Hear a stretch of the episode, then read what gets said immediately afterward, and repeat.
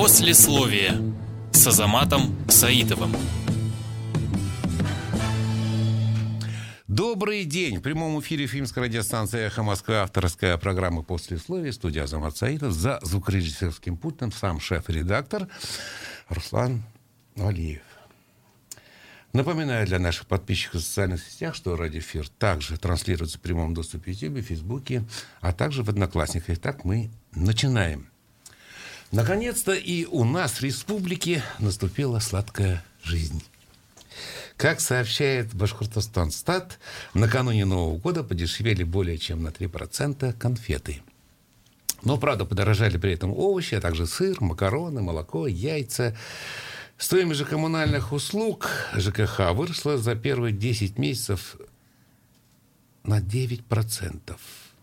Тарифы на 3,8%. Причем физический объем услуг при этом не изменился. Вот так и живем, как предупреждал в свое время незабвенный Фридрих Ницше. Все поздается в сравнении. Попытаемся и мы сделать подобный анализ в формате послесловия, но только не знаковых событий минувшей недели, как обычно, а уходящего года в целом. И помогут мне в этом сегодня мои собеседники. Политолог Николай Евдокимов и политтехнолог Андрей Паталисин. Добрый день и вам. Здравствуйте. Кстати, Андрей вот запнулся на слове политтехнолог. Подумал, что как-то не солидно именовать так человека, чей YouTube-канал по просмотрам собрал впечатляющую статистику более 8,5 миллионов просмотров. О такой цифре даже не всякий, наверное, телепроект БСТ может мечтать, как мне кажется. Вот настоящий человек-телевизор. Как вас теперь именовать-то? Нет, нет, нет. Я все-таки предпочитаю при своем оставаться. То есть, то есть политтехнолог. Пускай так будет, да. Потому что это на самом деле такая Э, ни к чему не обязывающая, но весьма такая обширная и охватывающая многие аспекты э, характеристик, так что пускай так остается. То есть человеком телевизором брать, нет, быть не хотите? Не хочу. Нет. Ну да ладно, ладно. Начнем. Итак, предлагаю э, сегодняшний формат после слова года уходящему в целом. Что запомнилось в позитиве, чем, наоборот, огорчились в особенности. Но начнем, тем не менее, с самого заметного события минувшей недели, ежегодной пресс-конференции Владимира Путина. Вот лично себя я поймал на том, что ждал ее без прежнего интереса и азарта, свыкся, видимо, с традиционной формой подобного действия. Вам же предлагаю ценить сказанное главой страны через призму восприятия усредненного фимца – вот без привязки к большой политике с точки зрения э, местечковых потребностей. Кто начнет?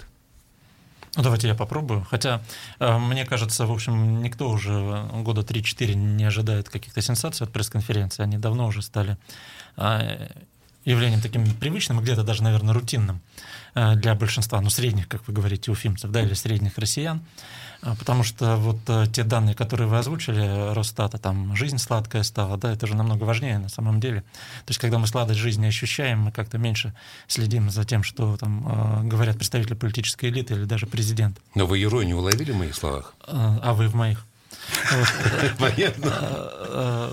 Поэтому я считаю, что, ну, если говорить о непосредственно пресс-конференции, то если э, рассуждать э, с точки зрения вот э, Уфимца Евдокимова, да, э, уфимца, то э, тогда, ну, наверное, э, что, что может интересовать в первую очередь э, э, большинство людей? Да? Это, я думаю, что это все-таки какие-то социальные аспекты. Потому что мне приходилось слышать от рядовых, как вы говорите, уфимцев, вопросы ну, из категории «А «подкинет Путин еще 10 тысяч там, или не подкинет на Новый год?» Вот такого плана. Да? И в этом смысле, наверное, э, люди оказались, может быть, где-то разочарованы, хотя я, честно говоря, не ждал никаких э, существенных существенных социальных э, каких-то прорывных э, вещей, которые мог бы президент сказать. Ну, конечно, это о QR-кодизации, да, так называемой, то есть о э, вакцинации населения, о вот эти вот законопроекты о QR-кодах. То есть мы должны ведь понимать, что люди в основной своей массе, они не следят за законодательной деятельностью Государственной Думы, и они знают только о тех законах, которые присутствуют вот, ну, действительно в медийном пространстве очень активно. А закон о QR-кодах, он действительно вызвал определенный резонанс. В отличие, например, там, на мой взгляд, от не менее важных, например, э, законопроектов э, Крашенинникова-Клишеса о местном самоуправлении там, или организации публичной власти в регионах, которые, в общем-то, по большому счету, никто не знает. Вот я думаю, в этом смысле Вряд ли люди услышали то, что они хотели услышать, но, э, тем не менее, э, как я это вижу, пресс-конференция носила достаточно четкую структуру. И, как и несколько лет тому назад, президент вновь сделал акцент на внешнеполитические моменты на внешнюю политику. Ну, в общем-то, наверное, для каких-то э, категорий граждан это важно, и это работает. Просто мы должны понимать, что люди у нас тоже разные. То есть нельзя сказать, что все ведь одинаково мыслят, да, в, одинаковых, в одинаковых парадигмах. Нет, то есть э, для кого-то это было, наверное, существенным. Плюс я бы сказал, что он и в политическим моментам уделил много внимания больше, чем обычно. То есть когда начал, например, рассуждать о целостности России, о том, что э, подорвать Россию можно в том числе изнутри, там проводить исторические параллели. В общем, э, обычно все-таки социально-экономическая повестка доминирует. В этот раз мне показалось, что внешняя, даже внутриполитическая повестка доминировала над ней. Но вот а что касается каких-то вот э, инициатив, да, заметных, да, или тех вещей, которые могли бы быть интересны с точки зрения социальной поддержки, но их не было в этот раз. Посмотрим, может быть, они будут связаны с посланием. Мне кажется, что в последнее время акцент вот в этом контексте больше делается на послание, которое президент озвучивает в начале года. Понятно. Андрей, а у вас э, восторг ну, был? Я здесь соглашусь с тем, что с каждым разом интерес все более угасает. То есть 17-я пресс-конференция. И действительно, и не ожидали уже чего-то особенного, и подустали. И вообще, ну, Путин, в принципе, ассоциируется уже с какой-то усталостью. То есть это, ну, имеется в виду усталостью восприятия. А с одной стороны, он настолько уже привычен и понятен, и вот уже близок э, россиянам, ну, как все, что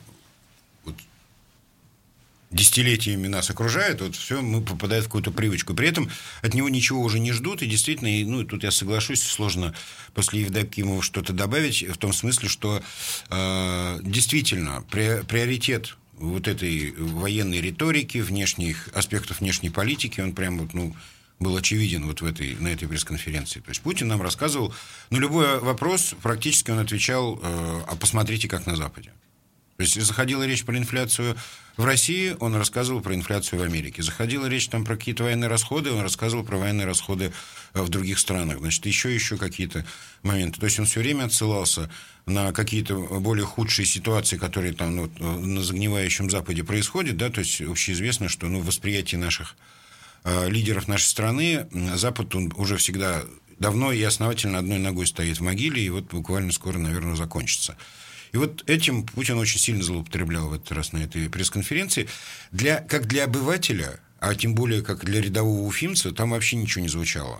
То есть практически, то есть вот никаких э, конкретных э, там, новшеств. Иногда Путин раньше баловал нас какими-то идеями, а вот дам-ка я там по 10 тысяч, а вот еще там какие-то вещи, да. Ну, хоть бы техосмотр отменил, например, да, и то это Госдума теперь сделала. Ну, то есть не было вот такого обывательского какого-то пряника, который ну, выдавал регулярно на этих пресс-конференциях. А, преобладание и э, давление внешнеполитической повестки над внутриполитическими проблемами на самом деле, конечно, не могло вызвать там особого интереса у населения. То есть люди, во-первых, люди не верят в войну, несмотря на то, что Путин многократно намекал на то, что она возможна, что у нас там может случиться так, что у нас не будет другого выхода, и вообще мы тут все в кольце врагов, и ракеты на нас нацелены. Современный э, человек, вот сейчас э, живущий в России, находящийся вне э, вот этой коммунистической пропаганды, которая у нас была еще 30 лет назад, уже не верит в возможность войны. Вот такой вот войны. Там, оградительный, защитительный там, или какой-нибудь там ну, освободительный. какие-то локальные боевые действия все равно не исключаются. А, россияне, как выяснилось, даже э, вот эти грузинский конфликт, не воспринимали как войну в полном виде, да, то есть для нас война это то, что вот по телевизору показывают, да, то есть 40, ну, понятно. там, 22 июня ровно в 4 часа и так далее, и так далее. То есть вот, и потому я считаю, что, ну, вот эта пресс-конференция Путина это большой-большой провал. На самом деле. То есть, вот помните, фильм был в советское время «Свадьба в Малиновке», там э, был э, герой Папандопола. Все на пороге То большого есть, кипиша. чтобы душа развернулась. То есть у вас душа не развернулась. Нет, совершенно не развернулась. Путин выглядел как-то э, очень э, ну, оторванным от своих Все понятно. сограждан. Понятно. Вот глядите, э, далеко не уходя от этой пресс-конференции, вот наша республика как известно, засветилась на пресс-конференции вопросом местной телевизионщицы о возможной финансовой поддержке предстоящего юбилея Уфы. и еще желанием республики принять очередной чемпионат мира по хоккею, если получится так. Вот насколько, по вашему мнению, а, жизненно важно было поднять эти темы на федеральном уровне? И не признались ли мы при этом прилюдно, что Башкортостан уже не республика-донор, чем гордилась когда-то, а заурядный российский регион Попрошайка. Или я вот утрирую ситуацию. Все нынче живут с протянутой сторону центра рукой. Все нынче живут с протянутой в сторону центра рукой. Это действительно так. То есть, если там бюджеты региональные посмотреть, они у всех регионов, по-моему, являются дефицитными. Ну, там, может быть, какие-то один-два есть э, субъекты с профицитом, и то, я, я, сейчас, я сейчас точно помню, это не, не те, кого мы считаем передовыми регионами. То есть там, там же есть проблема еще внутреннего долга государственного, да? Но вопрос-то о другом а ведь ваш. А, а, собственно, что могла задать, какой вопрос могла задать журналистка из А вот что бы задал, например, э, журналист Евдоким, окажись вы там на пресс-конференции? Ну, вопросов много. Вот, э, ну, какую сейчас... тему, э, хотя бы не вопрос, а саму тему. Какую бы тему подняли бы? Она бы не была связана с регионом. Я бы просто спросил, куда мы идем, каков образ будущего, куда, как Россия будет развиваться. То есть это Понятно. более такой мировоззренческий, может быть, был бы вопрос. Но мы же предполагаем, что если журналист из региона прибывает, то он должен что-то спросить про свой регион. Да? У нас там про квас спрашивали как-то, Вятский, там э, разные были истории, но я не помню, что... Вязаные регион... носки дарили. Да, да, да, не помню, чтобы региональный журналист когда-то когда задавал какие-то вопросы, связанные с, со стратегией развития государства. В основном, как, как бы, а, это удивительно, конечно, но они выполняют фактически функции вот, э, лоббистов своих регионов, да, то есть э, представительства интересов. А какое, какое главное событие в республике? Ну, 450 лет Э, Уфы, наверное, в ближайшие два года. То есть я просто не представляю, а что она, в принципе, могла э, спросить у главы государства, ну, если, знаю, если мы если, если журналист показался там, что бы он спросил? Нет, я вот прежде чем ответить на этот вопрос, что бы я спросил, да, я сейчас сидел и судорожно думал, что бы я спросил Путина. Эм, но я хотел на другом бы остановиться. Вот давайте э, осмыслим ситуацию. Вот то, что правильно было сейчас сказано, что все вот эти журналисты, от каждый от своего региона, превратились в каких-то амбассадоров, которые там, дайте мне э, это, помогите то, у нас там крыша прохудилась, там нужна больница или, или например, какой-нибудь томограф.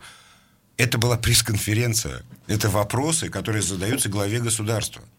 Это не парад э, проблем или умение подать э, проблему региона так, чтобы добрый царь значит, там, полез в карман и достал денежку. То есть это, Но не, не это, ходоков, это в принципе пришли, да? стало какой-то странной конструкцией, то есть это не пресс-конференция.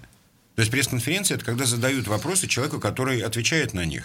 И более того, наверное, глава государства обладает определенной информацией, о которой ну, было бы любопытно э, ну, узнать, да, задать какой-то вопрос. А что мы хотим вот с этим делать? А как вот это? Да? А еще что? То есть, ну, именно на уровне главы государства. А здесь, конечно, ну, я не хочу давать э, таких вот э, однозначных оценок этому нашему выступлению Башкирии на этой пресс-конференции, потому что они все лежат за э, границами дозволенного в смысле лексики. Вот то, что я думаю на самом деле о этом событии. Но это была страшная глупость. Вот выпустить эту девушку, чтобы она попросила денег. Но это же унизительно, это же как-то странно. Э, она говорит, дяденька, дайте, пожалуйста, нам денег, у нас там юбилей. Я а так, знаете, когда я, праздник, я, надо наряжаться. Андрей, я так а мы пообносились. Это не, не была ее инициатива. Да, конечно, это, нет. Ну, это было это, обговорено, только на каком уровне? Оно не просто оговорено было, оно было отрепетировано сотни раз, просто, видимо, она волновалась. Да. Ну, и к тому, что, ну, кто она такая, чтобы самостоятельно задавать вопросы Путина от лица э, целой республики? Ну, я иронизирую в том смысле, что, э, конечно, у нас это устроено так, что э, Зарафудинов с ней 15 раз э, и, и, и два раза медленно проговорили этот Зарафудинов вопрос. это у нас руководитель, да, да, руководитель и, ее руководитель, и вот руководитель нашего всего вот этого вот э, башкирских СМИ. Соответственно, ну, конечно, это все было отрепетировано. И так плохо исполнить, а самое главное, о чем они думали, когда они придумывали этот вопрос? Дяденька, дайте денег. Вот, глядите, Но это же позор Вот глядите, вы э, обратили а, внимание... А, нет, а про хоккей вот это, я уже закончу, да, свою эту возмутительную речь. А при чем здесь хоккей и Путин? При чем здесь чемпионат мира? У нас что, Путин? Или это восприятие Зарафудинова Путина? Это Господь Бог, который распоряжается футболом, хоккеем, заходом солнца и, и прочими вещами. Да? То есть Путин, кстати говоря, как-то опешил даже немножко насчет хоккея. Ну, видимо, потому что, что и туда надо деньги тоже Да, нет, нет, про деньги нет. Она же сказала, а мы, мы хотим провести, вы нам помогите его провести здесь чемпионат мира.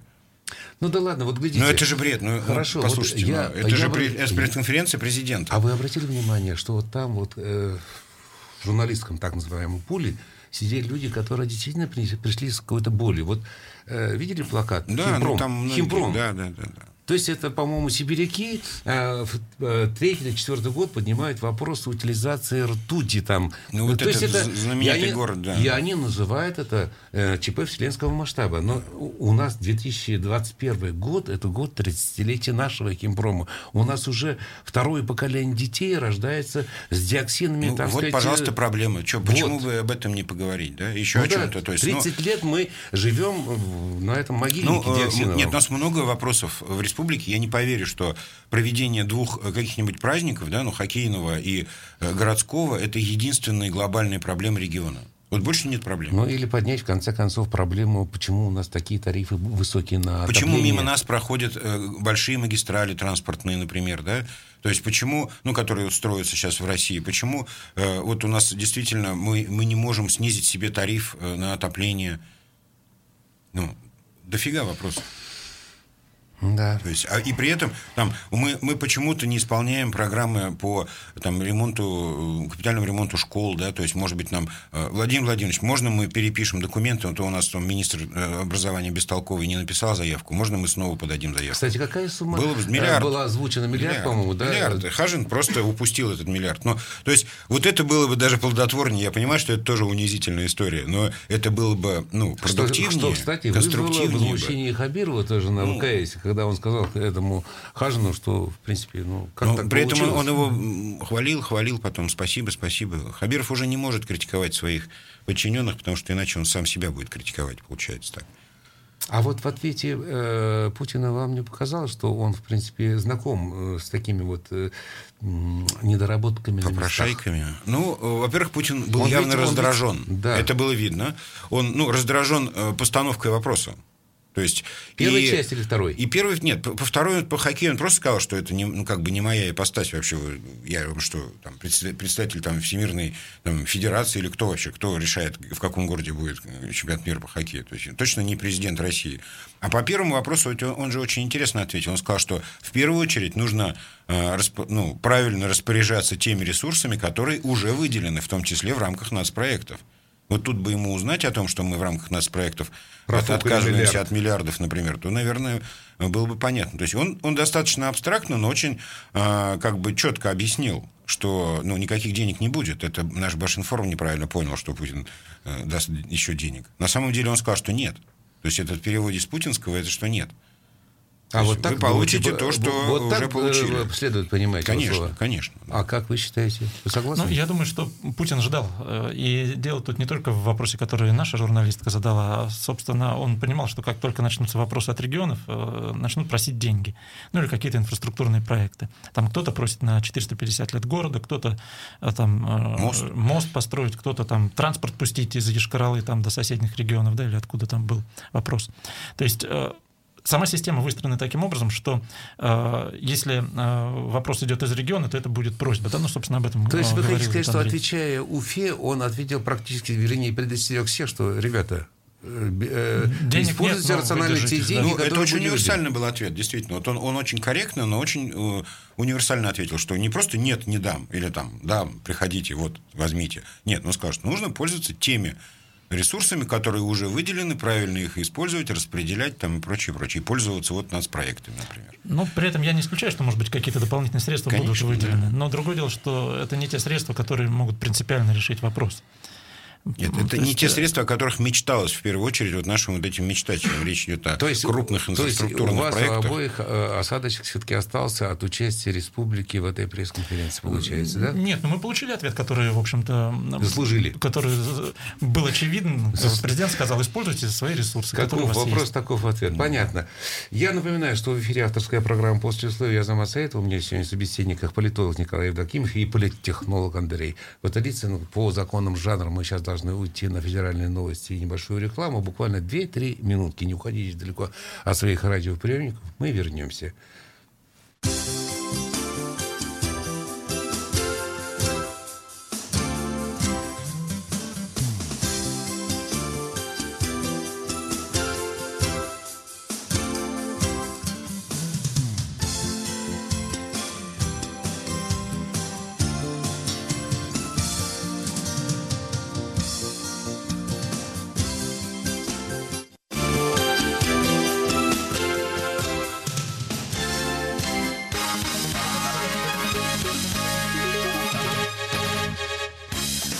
Москве 13.30. Добрый день. В студии Ирина Меркулова. Краткий выпуск в эфире. Мосгорсуд продлил срок содержания под стражей бывшего спецкора газеты «Коммерсант» и ведом, ведомостей советника главы Роскосмоса Ивана Сафронова.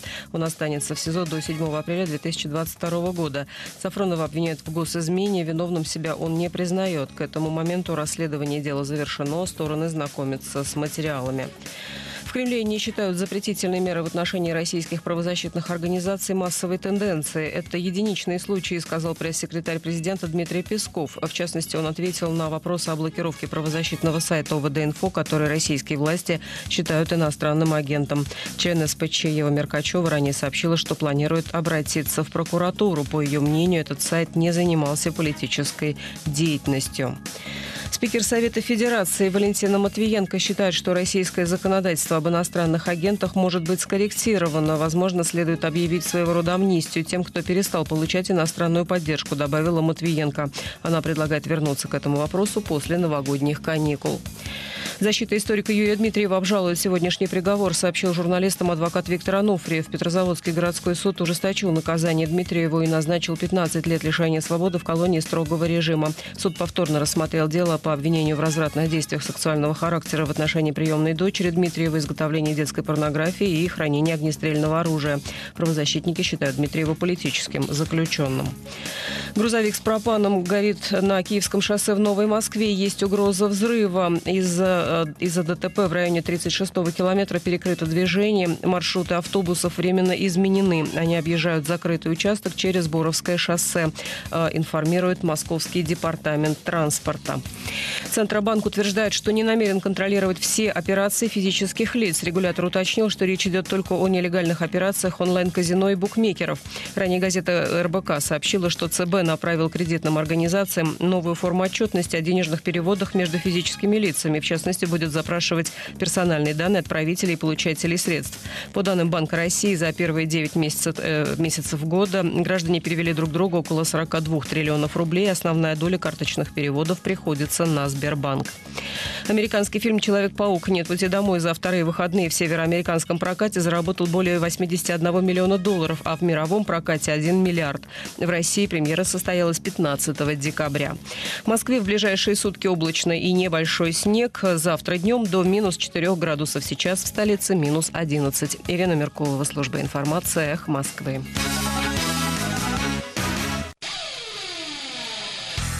Рычит супруга как тигрица. На праздник требует презент. Совет наш точно пригодится. Дуй за косметикой Фармленд. С 20 по 30 декабря в аптеках Фармленд новогодние скидки 20% на косметику и товары для здоровья. Успейте купить подарки своим близким. Подробности у фармацевтов. Имеются противопоказания. Требуется консультация специалиста. 8 и 9 января Башкирский государственный театр кукол приглашает на новогодний спектакль «Морозко». Это старая добрая сказка о хорошей девочке Дашеньке и ее вредной сестрице Пашеньке. Кого же из них Дед Мороз наградит подарками? Об этом вы узнаете, посмотрев нашу сказку. Начало в 11 и 14 часов, категория 0+. Телефон рекламной службы «Эхо Москвы» в Уфе. 216 35 99. Будет реклама, будет и эхо. На то мы и партнеры. Эхо Москвы в Уфе и представительство Всемирного конгресса татар в Башкортостане представляют рубрику «Говорим по-татарски». Закрыть. Ябу. Закрыть движение. Харакатны ябу. Закрыть движение. Харакатны ябу. В Башкирии на трассе Уфа-Оренбург из-за непогоды пришлось на время закрыть движение. Башкортостанда һава кисезлеге сәбәпле Уфа-Оренбур юлында хәрәкәтне вакытлыча ябарга туры килде. В Башкирии на трассе Уфа-Оренбург из-за непогоды пришлось на время закрыть движение. Башкортостанда һава кисезлеге сәбәпле Уфа-Оренбур юлында хәрәкәтне вакытлыча ябарга туры килде. Эхо Москвы в Уфе и представительство Всемирного конгресса татар в Башкортостане представляют рубрику «Говорим по-татарски». Послесловие с Азаматом Саидовым. Мы продолжаем работу в прямом эфире. Мы, это авторская программа «После слоя» я Азамат Саитов, за звукорежиссерским пультом шеф-редактор Руслан Валиев. И у меня сегодня в собеседниках политолог Николай Евдокимов и политтехнолог Андрей Потолицын. Вот мы все-таки давайте поставим точку э, на пресс-конференции э, таким вот э, фактикам. По итогам прошедшей пресс-конференции Владимира Путина в местных СМИ добавили свое впечатление по году и наши чиновники. Так вот, исполняющий обязанности министра строительства и архитектуры Егор Родин отметил, что по итогам 11 месяцев республики ввели более 2,6 миллиона квадратных метров жилья, что на четверть больше, чем в минувшем году, и что по этому показателю мы занимаем шестое место в России, первое в ПФО. А вот министр э, семьи, труда и социальной защиты Ленара Иванова обрадовала тем, что в республике в настоящее время безработица достигла своего исторического минимума. Подчеркиваю, 3,8% э, по методологии Международной организации труда. Вот вопрос к вам. Означает ли это, что Башкортостан на подъеме? Пожалуй, что нет.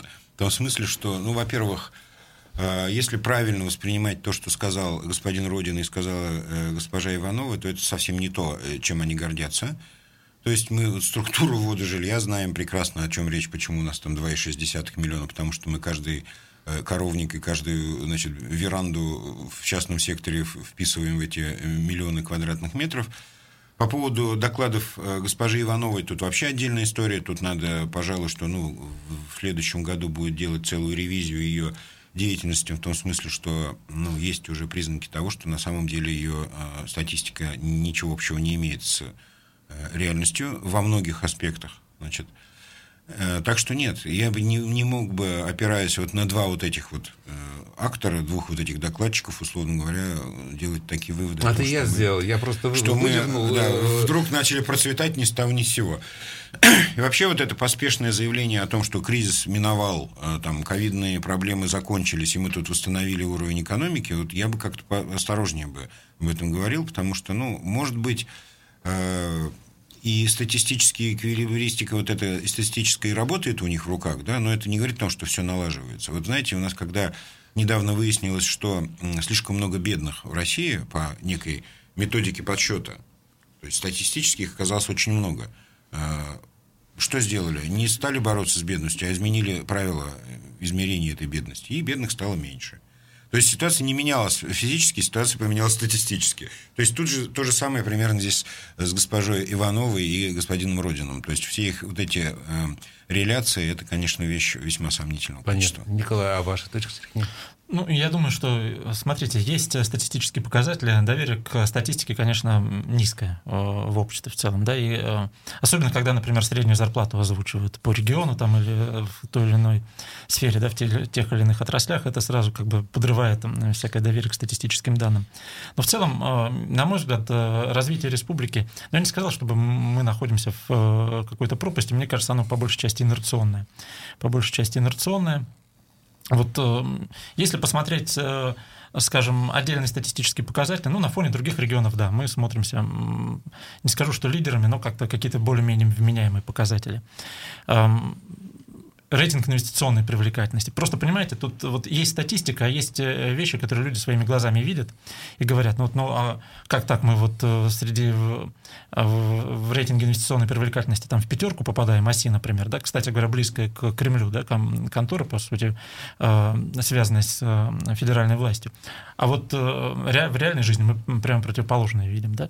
То есть поэтому возникает такой диссонанс, и действительно кажется, что вот те официальные данные, которые публикуются и которые озвучиваются, они не вполне как бы соответствуют действительности. Но в целом, на мой взгляд, как бы э, республика развивается инерционно, и в этом смысле она мало чем отличается от других субъектов. Ну, наверное, да, мы по каким-то показателям по-прежнему среди лидеров ПФО, и, может быть, где-то даже в России, но надо иметь в виду, что у нас и а, база, в общем-то, существенно больше, чем у других субъектов Российской Федерации, в том числе экономический потенциал, там, численность населения там, и другие показатели.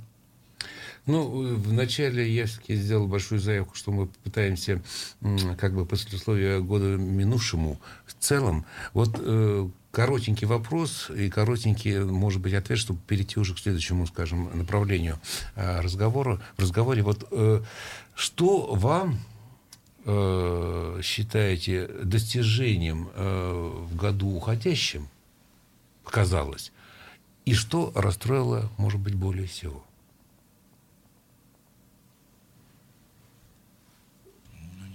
По поводу достижений я не могу вот сейчас э, э, четко понять, что бы я мог выделить, ну, из, из жизни республики, да, то есть вот какое, ну, да что, какое событие, значит, нам, э, ну, как бы, вот, должно было нас вдохновить и порадовать, да, то есть, ну, жили-жили как могли, называется, да. А, по поводу там, расстройств, то, что опечалило, ну, во-первых, вся вот эта атмосфера, ну, ковидная, вся вот эта история, конечно, она не могла не радовать, там, вернее, не могла радовать нас, но уже мы начинаем Радостного привыкать. Мало. Да, ну, меня очень расстраивает город.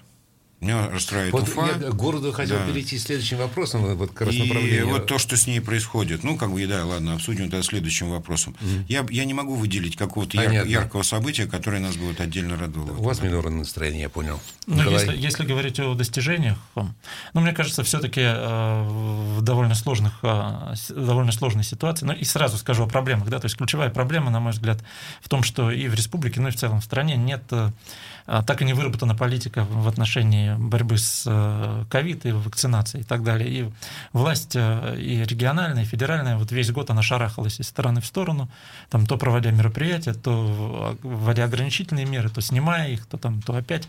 То есть э, нет единой стратегии, иначе говоря, в решении этого вопроса. И людей это, конечно, очень сильно раздражало, особенно под конец, когда вот этот QR-коды начали обсуждать, и возможность их введения. Что касается позитивных моментов, ну, я думаю, что, наверное, позитивным можно назвать то, что по там, большинству показателей все-таки республика превысила прошлогодние, э, прошлогодние цифры в экономике. Ну, понятно, что прошлый год был ковидный, ну, там да, полгода ничего не делали. Низкая стартовая это, позиция. Да, эффект низкой базы, но, тем не менее, как бы какой-то э, прогресс есть в этом направлении. То есть, ну, будет он или не будет развит, посмотрим, потому что в 2022 году уже более объективные данные, наверное, мы получим. Понятно, спасибо. Ну, давайте сменим тему. Вот, э, кроме вот э, политики и цен в магазине, нашего человека, конечно, беспокоит и состояние среды обитания. Вот то, к чему Андрей начал было подкрадываться вот в своем ответе, я сказал, что давайте мы а, а, выделим это, эту тему отдельно. Вот мы с вами уфимцы. А, значит, поговорим за город. Вот башкирская столица не просто большой мегаполис республики, это еще и центр принятия, я считаю, судьбоносных решений в какой-то степени законодательства его передового должна быть Уфа. Вот город соответствует своему статусу, вот как считаете? Э, это вот я подвожу вас... М, к эпохальному событию в жизни уфимцев э, наш улыбчивый мэр Сергей Греков нашел наконец-то в конце года время для общения со СМИ, но вот восторгов по этому поводу почему-то было мало. Чем вы это объясняете? Ну, я лично, например, объясняю это тем, что мы довольно быстро, теперь уже довольно быстро разобрались в том, что происходит вот, э, с управлением городом. Предыдущим мэром понадобилось больше времени на то, чтобы мы ну, стали их понимать, кто они такие, и дать им оценку. И, к сожалению, та оценка, которую сейчас в массе своей горожане дают вот нынешней администрации Уфы, это оценка негативная. Вот. Но я э, хотел бы выразить, вот когда зашла речь о том, что какое событие особенно, там, условно говоря, зацепило и с точки зрения негатива вот в городе, я, я бы хотел отметить эту историю с генпланом все-таки. А, мало кто понимает, насколько вот это решение Нижегородского суда об отмене вот этих земельных решений в Уфе, как оно может на самом деле повлиять на город. Вот сейчас вот все бегают с этим э, генпланом города, который пытаются протащить через как бы общественные слушания, и тут происходит некая возня вокруг этого генплана, а по сути вот это решение суда, оно вообще-то перечеркивает э, массу вопросов. 34 крупных объекта находятся под угрозой строительства. То есть мы, на самом деле, город, вот понимает это Греков или не понимает, я не знаю, но город находится в таком положении, что если вот это решение Нижегородского суда устоит, и апелляция его не отменит, то все их, вся вот эта их возня по поводу генплана, это все ноль, это пшик. То есть мы, мы сейчас получим там, есть угроза того, что мы еще получим еще 6 тысяч обманутых дольщиков, что мы не получим ряд социальных объектов э, и прочее, прочее. И кроме всего прочего, тут момент какой. Вот мы оцениваем мэрию, да, почему мы так быстро дали ей негативную оценку? Мы видим, мы понимаем, что они не отвечают за свои действия. Вот нынешние. То есть э, да, мы много ругали Елалова, Значит, до этого э, ругали Качкаева, и там действительно есть к ним были вопросы. Но эта мэрия просто, она, ну, каким-то совершенно катастрофическим образом некомпетентна.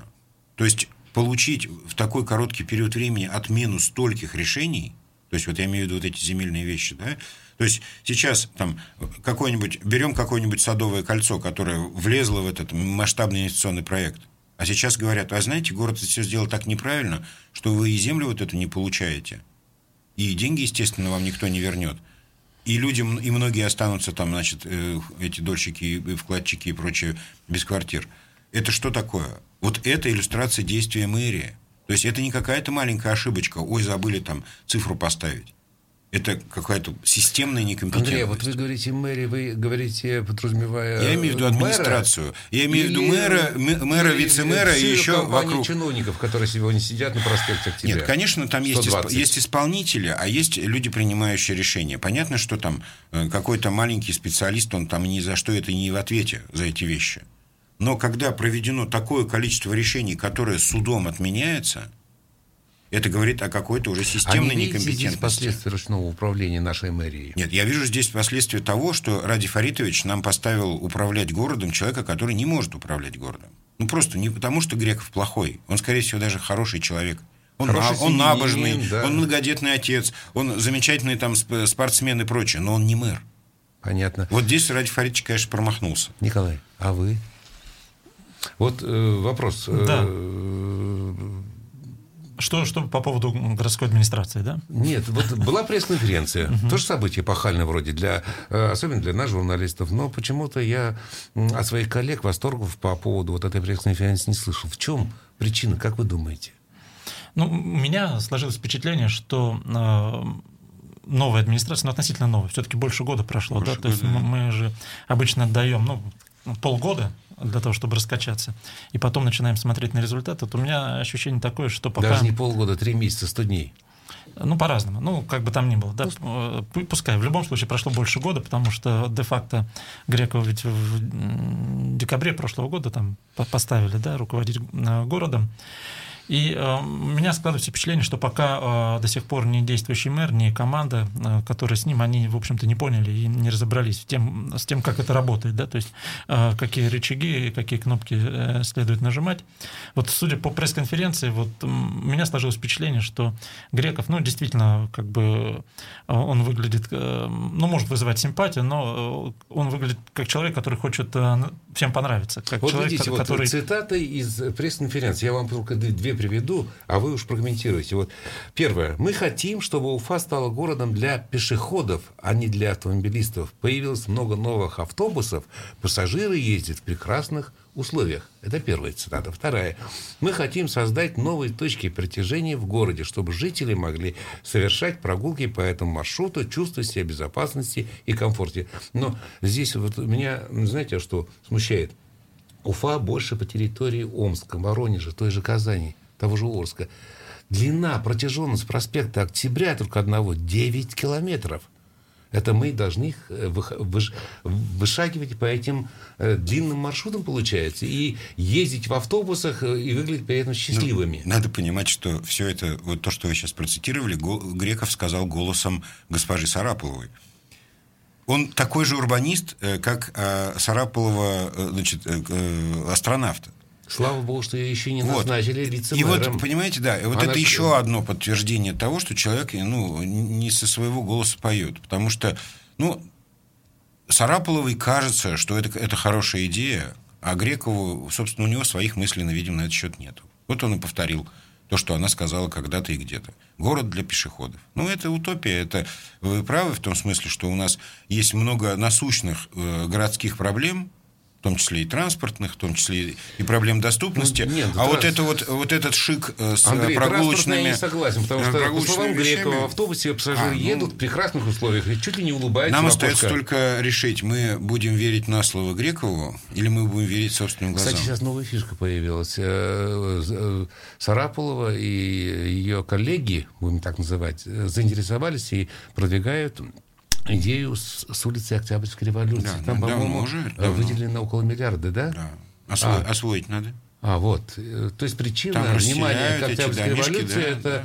в деньгах, которые Миллиард выделены. триста миллионов. да. А вот это вот кольцо около центрального рынка, как вы считаете? Ну, вот это вот, вот эти вот идеи, которые нужно, если даже они есть, вот если эти идеи есть, и если даже под ними есть какая-то целесообразность, подоплека, ну, давайте их хотя бы обсуждать.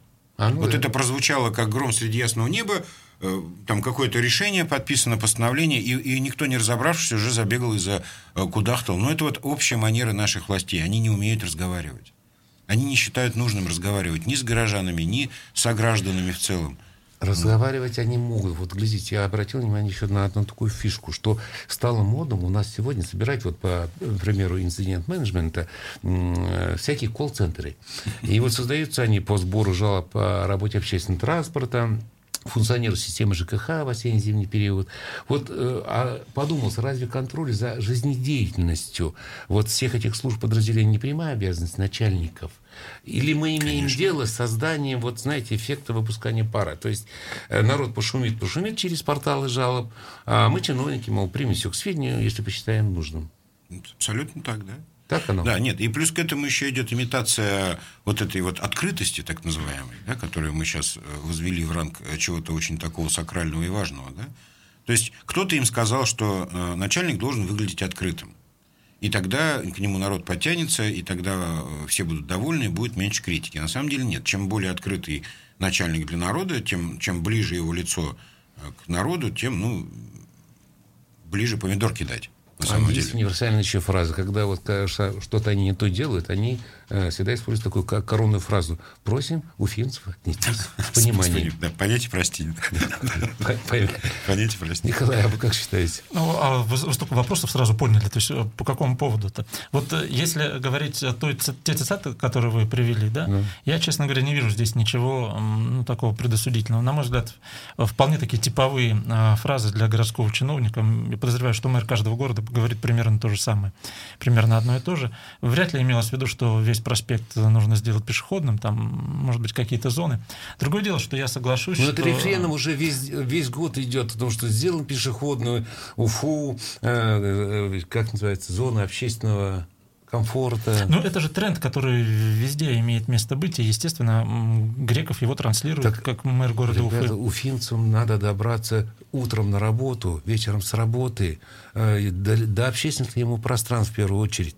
Ну, это вопрос приоритетов. То есть, что важнее, а что не, не, не важнее. А что- есть еще мода, вот как правильно Николай говорит, есть тренд, и вот И деньги, которые не вложены под эту да, еще моду. миллиард триста. По поводу, вот, э, я соглашусь по поводу того, что нужно обсуждать э, вещи, такие как там Октябрьская революция, превращение ее там в пешеходную зону, да, Эм, потому что я сколько помню, вот э, вариант с тем, чтобы сделать пешеходную улицу в Уфе обсуждается, ну, лет 15, наверное, уже. Э, Уже Казань успела сделать, там еще что-то, да, мы все обсуждаем и обсуждаем. Товарищи умные политологи и политтехнологи, у нас осталось еще где-то три минутки. Я хотел бы вам задать еще один такой вопрос, который меня вот э, как-то вот э, озадачил. Вот многие обратили внима- внимание на увеличение обращения жителей республики в адрес руководителя Следственного управления Александра Бастрыкина. И вот что и при этом интересно, он весьма оперативно реагирует на сигналы с места. Он вот со всеми регионами так? Или у него какое-то особое отношение к республике? Вот что э, э, может стоять в данном случае вот за вот этим вниманием уважаемого господина Бастрыкина к Башкортостану? Ну, со всеми регионами так. А, со всеми, да? Ну, по крайней мере, с- со многими. Из того, что я А видел. уж но- думал, может быть, Бастрыкин в душе башкир? А, не знаю, ну понятно, что просто те случаи, о которых мы говорим, они резонансные для нас. Вы имеете в виду там и Моргенштерна, к которому, правда, он добровольно, я так понимаю, без его просьбы обратился. Вот, и, соответственно, застройщики, а, последнее там обращение, да, вот э, которые в республике там были. и вот, дольщики, и застройщики, и дольщики, да. Ледо, и- А не закладывается ли здесь какой-то тренд? И если что, чуть что, сразу обращаться к Бастрыкину? А, ну, раньше обращались к Путину, сейчас, видимо, решают, что лучше напрямую сразу в Следственный комитет, и, соответственно, это быстрее. И эффект-то при этом ну, получается намного быстрее. Даже он по поводу и гостиницы «Лидо» тоже. Нет, он сразу же, да. Ну, я не соглашусь, что это типичная ситуация для всех регионов. Э, Есть как, что-то здесь, какая-то патология здесь присутствует. Вот, по крайней мере, ну, вот в последние пару э, месяцев, когда вот, ну, действительно стало... Во-первых, ну, много-много этих обращений и именно к Бастрыкину. А почему люди не пишут там в, в МВД, там, в Спортлото или куда-нибудь еще, да, куда у нас обычно пишут, да? То есть вот именно Бастрыкин. Это тоже отрицать нельзя, что вот э, на нем сфокусировалось. Ну, а потом э, скорость реакции. То есть вообще-то в этом Да, бю- вот бюрократическом тоже. мире устроено как? Ну, обратились ко мне люди. Окей. Э, Во-первых, нужно по форме обращаться. Желательно, чтобы на коленях. Ну, ладно. Ну, по крайней мере, с подписью. Потом это все там уч- э, номер присвоили, отправили там по инстанции. А здесь прямо чуть ли не по телефону, значит, он несчастному этому Чернятьеву без, без конца дает поручение. Разберись с этим, разберись с тем, там, вникни вот в это. Ну, не, не, не соглашусь, что это типовая история. А вот почему, я, у меня, пожалуй, нет такого прямого ответа, почему такой интерес к Башкирии именно у Бастрыкина, вот, вот такой вот прямо обостренный. Ну, может быть, какие-то клановые как бы, разборки происходят, о которых мы там до конца не знаем. Там Игорь Иванович Сечин, например, с Хабировым или наоборот. То есть, а Бастрыкин человек Сечина, ну и так далее. То есть, ну, это уже из этой из теории заговора. Но я все-таки склонен считать, что это аномальное внимание к региону, на самом деле. Ну и последнюю, коротенько, э, год прожили. Каким он сложился для нас всех, по вашему мнению? Ну, я уже сказал, что, на мой взгляд, это был год э, преодоления инерции вот тех событий, которые в 2020 году были заложены. Ну, надеюсь, что 2022 год э, станет годом развития уже. Пока это инерция. Андрей? Ну, для меня это был в определенном смысле тревожный год. И вот он заканчивается так тревожно, то, что вот я имею в виду, вот эти все а, а, разговоры про грядущую войну и прочее. Соглашусь, что это действительно год преодоления последствий, да и скорее еще даже, ну, мы еще и не вышли из самого процесса, я имею в виду вот пандемию. Такой не, неровный такой год был. Может Спас- быть, следующий будет поспокойнее, Ну, верит Дай лучше. дай. Спасибо вам большое и с наступающим вас. Э, Хочется верить, что у нас следующие совместные эфиры, возможно, будут более оптимистичнее, более радостнее. Спасибо вам еще раз. Спасибо. На этом мы Спасибо. прощаемся. Спасибо. Всех вам благ.